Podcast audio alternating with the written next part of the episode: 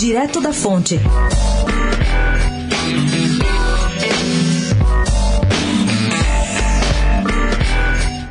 Acontece nessa quarta-feira, em Brasília, uma reunião da bancada do PSDB na Câmara que vai mostrar a real dimensão de Aécio Neves entre os deputados do partido.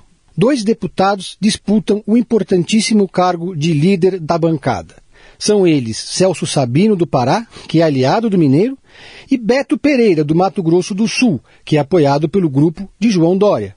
O governador de São Paulo diz oficialmente, é claro, que não vai se meter nessa disputa, mas o seu entorno está preocupado com a vitória de Sabino, que pode ser mais um sinal da força de Aécio. A bancada do PSDB na Câmara tem 32 deputados federais está completamente rachada. Para se ter uma ideia do quanto que Celso Sabino é próximo de Aécio, foi ele que fez o relatório que deixou Aécio livre de expulsão no partido, agora recentemente.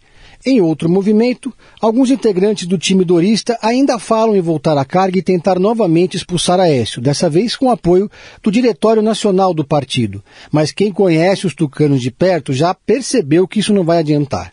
Aécio tem ainda muita força nos bastidores e não aceita ser expulso do partido em nenhuma circunstância. Pedro Venceslau, especial para a Rádio Dourado, direto da fonte.